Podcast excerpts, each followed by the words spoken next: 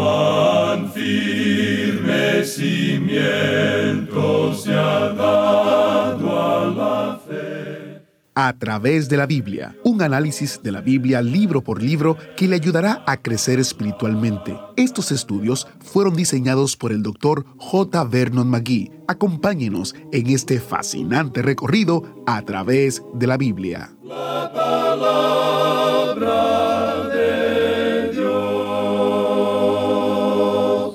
Efesios es la gran epístola de la iglesia, destinada para todas las iglesias sin importar su geografía. La iglesia es un cuerpo y su localidad está en los lugares celestiales. Bienvenidos a través de la Biblia. Hoy emprenderemos un nuevo y emocionante viaje por las altas cumbres de la carta que escribió el apóstol Pablo a la iglesia de Éfeso. Y este es un momento especial e importante para usted tener las notas y bosquejos. Las notas y bosquejos fueron preparadas por el pastor J. Vernon McGee, autor de este estudio, y son una herramienta útil. Como siempre, este es un recurso que es gratuito y se los recomiendo. Descárguelo en a través de la biblia.org barra notas o suscríbase a nuestro boletín electrónico mensual y se le enviaremos por correo electrónico. Escuche bien, para los que tienen dirección en los Estados Unidos, le enviaremos por correo postal junto con nuestro boletín trimestral sin costo alguno también. Encuentre todos los detalles en a través de la biblia.org barra notas. Iniciamos en oración.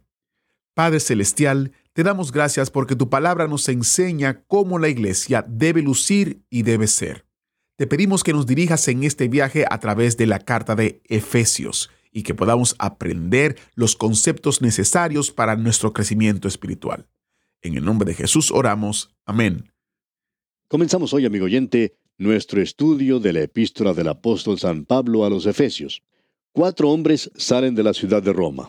Es alrededor del año 62 después de Cristo, y estos hombres están en camino hacia la provincia de Asia que está localizada en lo que se conoce en el presente como Asia Menor. Uno de estos hombres estaba en camino a Macedonia. Estos hombres llevan consigo cuatro de las composiciones más sublimes de la fe cristiana. Estos documentos eran tan preciosos que serían de un valor inigualable si estuvieran en existencia en el presente. Roma no comprendió el significado de las escrituras de un prisionero desconocido. Si ellos se hubieran dado cuenta de lo que eso era, entonces habrían detenido a estos hombres y les habrían arrebatado esos documentos. Cuando estos hombres se despidieron del apóstol Pablo, cada uno de ellos recibió una carta para llevar a la zona donde se estaba dirigiendo. Estas cuatro cartas se llaman en la palabra de Dios las epístolas de la prisión. Pablo las había escrito mientras se encontraba en la prisión en Roma, esperando presentarse ante Nerón, quien era el César de esa época en particular. Pablo, como ciudadano romano, había apelado su caso ante el César y estaba esperando ser escuchado por él. Estos cuatro hombres y sus lugares respectivos de residencia pueden ser identificados. Epafrodito era de Filipos, y él llevaba consigo la epístola a los filipenses. Tíquico era de Éfeso, y él llevaba la carta a los efesios. La referencia bíblica en cuanto a Epafrodito la encontramos en la epístola a los filipenses capítulo 4 versículo 18, y en cuanto a Tíquico, lo podemos ver en la carta a los efesios capítulo 6 versículo 21. Cuando estudiemos estas epístolas vamos a hacer referencia a esto. Ahora, Epafras era de Colosas, y eso es mencionado en la epístola a los Colosenses capítulo 4 versículo 12, y él llevaba la carta a los Colosenses. Tenemos luego a un hombre llamado Onésimo, quien era un esclavo que había huido de Colosas, eso lo podemos leer en la carta a Filemón. Él tenía la carta a Filemón, y Filemón era su amo, quien era creyente en Cristo.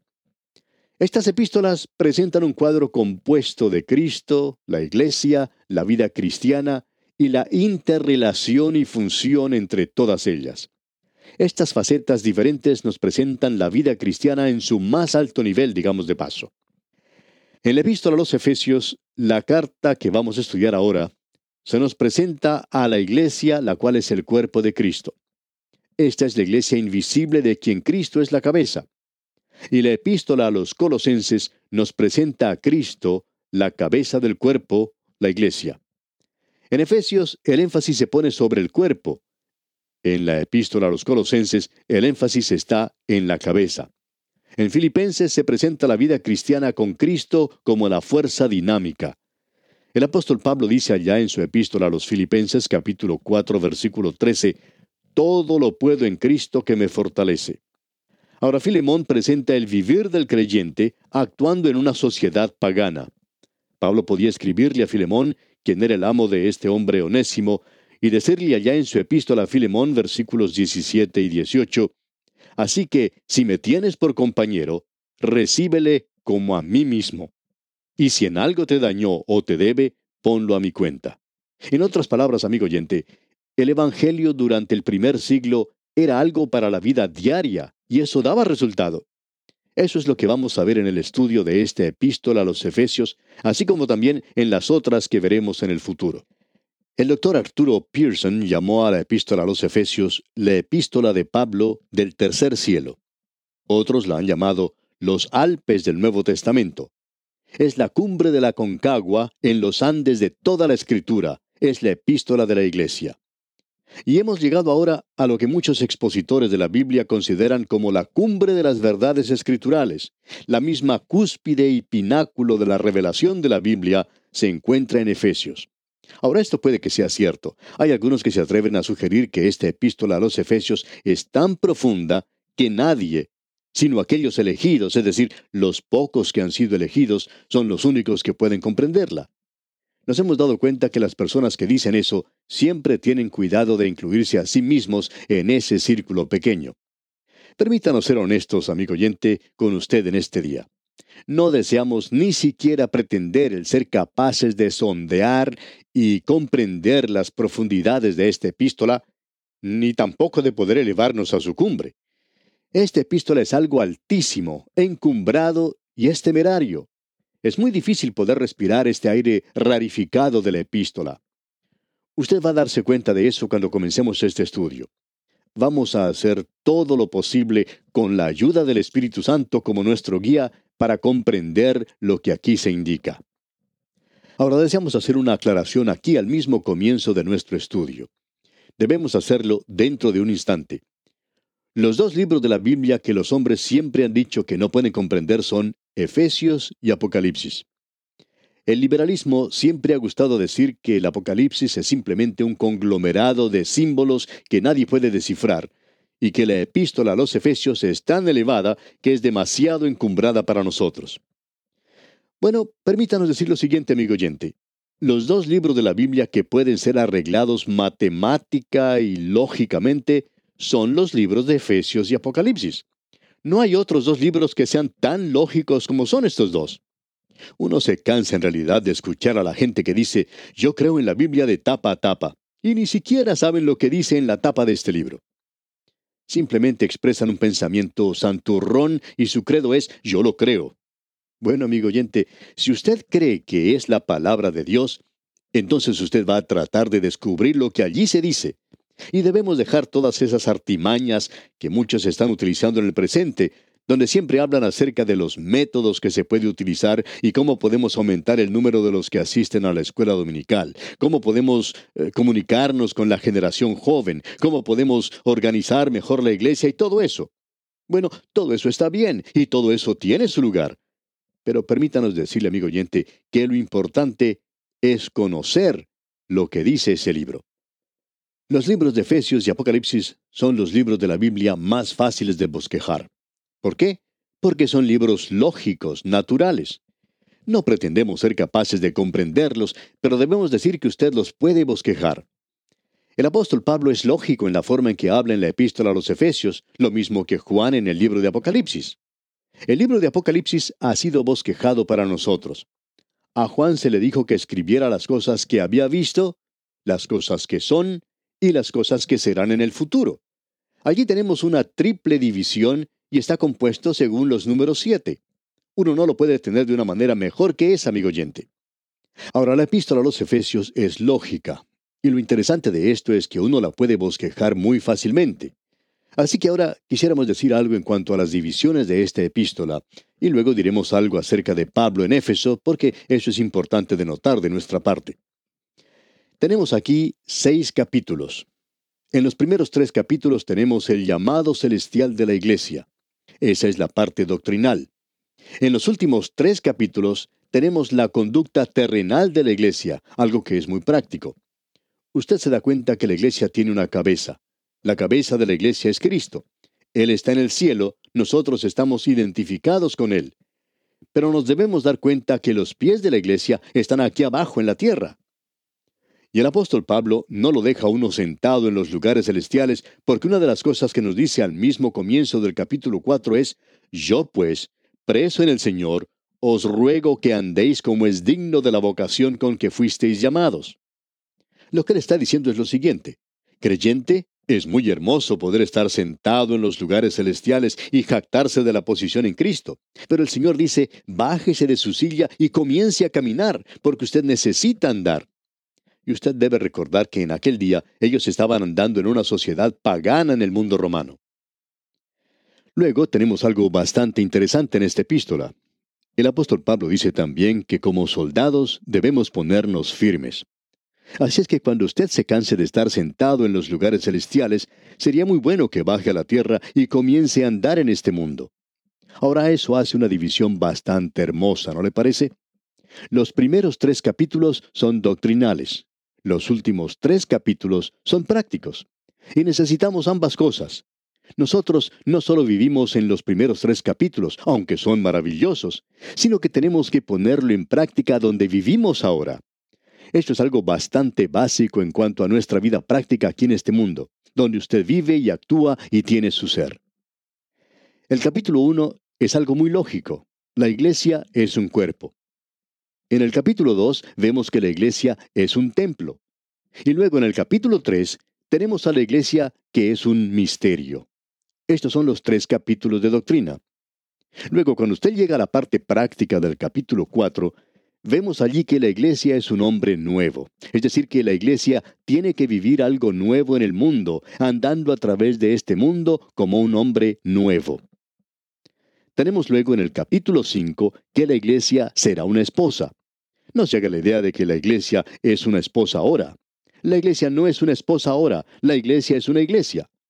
El apóstol Pablo les dijo a los corintios, os he desposado con un solo esposo para presentaros como una virgen pura a Cristo, allá en 2 Corintios 11.2. Este es simplemente un compromiso matrimonial con él, pero la iglesia algún día llegará a ser la esposa. Luego, la iglesia es un soldado de Jesucristo. Eso lo vemos allá en el capítulo 6 de esta epístola.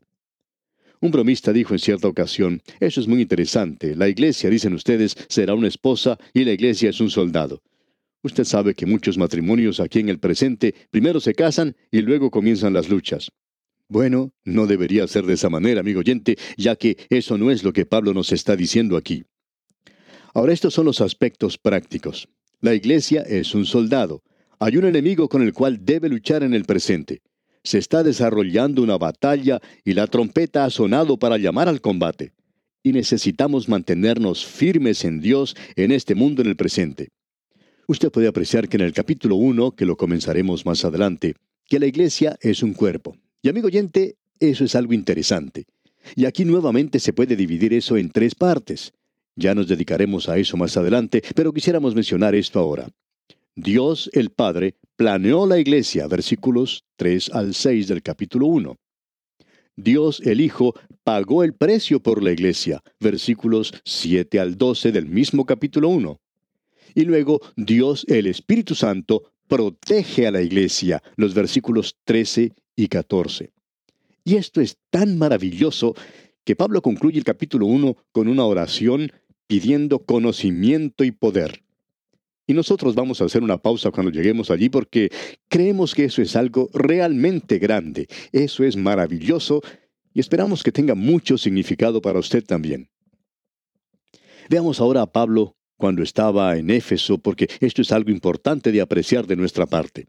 Es realmente algo emocionante el poder visitar estos lugares en Asia Menor. Éfeso es un lugar que siempre llama la atención y donde se puede pasar mucho tiempo pensando en las cosas que aquí se mencionan. Es una gran ciudad, digamos de paso, como veremos más adelante. El Espíritu Santo no permitió a Pablo en su segundo viaje misionero que entrara a la provincia de Asia, donde Éfeso era uno de los lugares principales. Allá en el libro de los Hechos de los Apóstoles capítulo 16, versículo 6 leemos, Y atravesando Frigia y la provincia de Galacia, les fue prohibido por el Espíritu Santo hablar la palabra en Asia. Es decir, que el Espíritu Santo les bloqueó el camino y le dijo a Pablo, Tú no puedes seguir por aquí. Ahora no sabemos por qué, pero ese no era el momento apropiado para hacerlo. Así es que este hombre continuó su viaje hacia el oeste, a Macedonia, hacia Filipos, hasta Berea. Y luego visitó Atenas y siguió hasta Corinto. Luego, en el camino de regreso, Pablo visitó a Éfeso. ¿Y cuán grande fue la oportunidad que se le presentó al apóstol entonces? Allá en el mismo libro de los Hechos, capítulo 18, versículo 19, leemos, Y llegó a Éfeso y los dejó allí, y entrando en la sinagoga, discutía con los judíos. Así es que Pablo vio que él tenía aquí una tremenda oportunidad. Él se encontraba en su tercer viaje misionero, y llegó a Éfeso y descubrió que otro, llamado Apolos, había estado allí en el intervalo de su segundo y su tercer viaje misionero. Pero él había predicado nada más que sobre el bautismo de Juan, no había predicado el Evangelio de la gracia del Señor. En ese entonces, Apolos no sabía acerca de esto. Más adelante él se convirtió en un gran predicador del Evangelio. Comenzó entonces Pablo en ese lugar su ministerio que tuvo gran alcance. Estamos convencidos que el ministerio principal que ha tenido el Evangelio tuvo lugar en lo que en el día de hoy llamamos Turquía. En aquel día, como en el día de hoy, había millones de personas viviendo en esa zona. Era el corazón del imperio romano. La cultura de Grecia no se encontraba en Grecia, estaba ahora sobre esta costa, la costa occidental de Turquía, y Éfeso era una ciudad principal, un gran centro cultural, un gran centro religioso. Los emperadores romanos visitaban ese lugar. Tenía un clima muy hermoso y era una zona maravillosa para visitar. Había millones de personas allí, amigo oyente. Y allí es donde el Evangelio tuvo su mejor acogida. Efectivamente, Pablo podía escribir más adelante en su carta a los Corintios diciendo, pero estaré en Éfeso hasta Pentecostés, porque se me ha abierto puerta grande y eficaz, y muchos son los adversarios. Pablo tuvo que enfrentar la oposición en ese lugar. Pero como nos dice el doctor Lucas allá en el libro de los Hechos de los Apóstoles, capítulo 19, versículos 8 al 10, Pablo fue a hablar en la sinagoga. Él habló allí valientemente por espacio de tres meses. Allí se nos dice, y entrando Pablo en la sinagoga, habló con denuedo por espacio de tres meses, discutiendo y persuadiendo acerca del reino de Dios. Pero endureciéndose algunos y no creyendo, maldiciendo el camino delante de la multitud, se apartó Pablo de ellos y separó a los discípulos, discutiendo cada día en la escuela de uno llamado Tirano. Así continuó por espacio de dos años, de manera que todos los que habitaban en Asia, judíos y griegos, oyeron la palabra del Señor Jesús. El impacto del Evangelio en esa zona, amigo oyente, fue tremendo. Y Pablo había comenzado a hablar allí en la sinagoga. Hay quienes nos escriben que son súper separatistas y escriben unas cartas que son bastante duras. Ellos pueden ser creyentes muy buenos, pero la verdad es que no escriben cartas muy hermosas. Nos critican si visitamos un monasterio para presentar allí la palabra de Dios. Nos preguntamos lo que ellos habrían dicho acerca de Pablo cuando él iba a hablar a la sinagoga, que en aquel entonces era un lugar mucho más alejado de Dios que cualquier monasterio. Permítanos decirle, amigo oyente, que pensamos que Pablo iría a cualquier lugar si allí él pudiera predicar el Evangelio. Y ya que así es como él hacía las cosas, queremos hacerlo de la misma manera nosotros. Ahora no queremos llegar a ningún compromiso en cuanto al sistema de esa iglesia. Creemos que el sistema está completamente equivocado. Cuando estudiemos el libro de Apocalipsis, usted nos va a escuchar decir algunas cosas que son bastante fuertes. Algunos se van a preguntar cómo es que hemos hecho para permanecer transmitiendo todos estos años. Pero deseamos dejar esto bien en claro, que vamos a cualquier parte donde podamos presentar el Evangelio a presentar la palabra de Dios. En cierta ocasión hubo personas que criticaban al doctor Harry Rimmer en la ciudad de Los Ángeles, en los Estados Unidos, por ir a hablar a una iglesia muy liberal. Y él contestó de la siguiente manera, especialmente a una señora que estaba hablando. Le dijo, Pues señora, yo iría hasta el mismo infierno a predicar el Evangelio si me dieran un pasaje de regreso. En el día de hoy, amigo oyente, existe esta idea de que tenemos que estar bien separados. Sin embargo, debemos decir que tenemos que presentar la palabra de Dios y llevarla a cualquier lugar, con tal que la gente allí nos permita presentarla en la forma de vida. Podemos decir con toda honradez que siempre estamos presentando la palabra de Dios. Nadie puede negar eso. Así es que podemos ir al lugar donde sea necesario presentar la palabra de Dios. Y así podemos visitar toda clase de iglesias. Aquí tenemos un buen ejemplo, amigo oyente. Pablo comenzó en Éfeso y la palabra de Dios salió de ese lugar, de tal manera que cada uno en Asia oyó acerca de ella. ¿No quiere usted, amigo oyente, que la gente lo escuche en el día de hoy? Prediquemos, dediquémonos a esparcir la palabra de Dios. Y luego de esta extensa pero necesaria introducción a la carta del apóstol Pablo a los Efesios, en nuestro próximo programa Dios mediante, daremos comienzo al estudio del primer capítulo. Efesios contiene pensamientos asombrosos, casi increíbles. Pablo quiere que sus lectores entiendan cuál es la anchura, la longitud, la profundidad y la altura del amor de Cristo. Por tal razón le sugerimos, amigo oyente, que estudie este primer capítulo y esté así listo para iniciar este recorrido que le deparará grandes bendiciones del Señor. Contamos, pues, con su siempre fiel sintonía. Y hasta encontrarnos de nuevo en este mismo punto del dial, Deseamos a usted las más abundantes bendiciones del Señor en su vida. Muchas gracias al maestro Samuel Montoya por guiarnos y dirigirnos en el estudio bíblico de hoy. Saben que esta siempre ha sido la meta, esparcir la palabra de Dios. A través de la Biblia comenzó hace más de 50 años en Pasadena, California, en una sola emisora, con la esperanza de compartir la Biblia con la audiencia que vivía allí cerca. Desde aquel entonces, el ministerio ha crecido hasta llegar a oyentes en más de 120 idiomas y dialectos a través de centenares de emisoras, internet, aplicaciones y otros tipos de tecnología. Donde quiera que se escuche el programa, el objetivo es simple y directo, llevar toda la palabra de Dios a todo el mundo.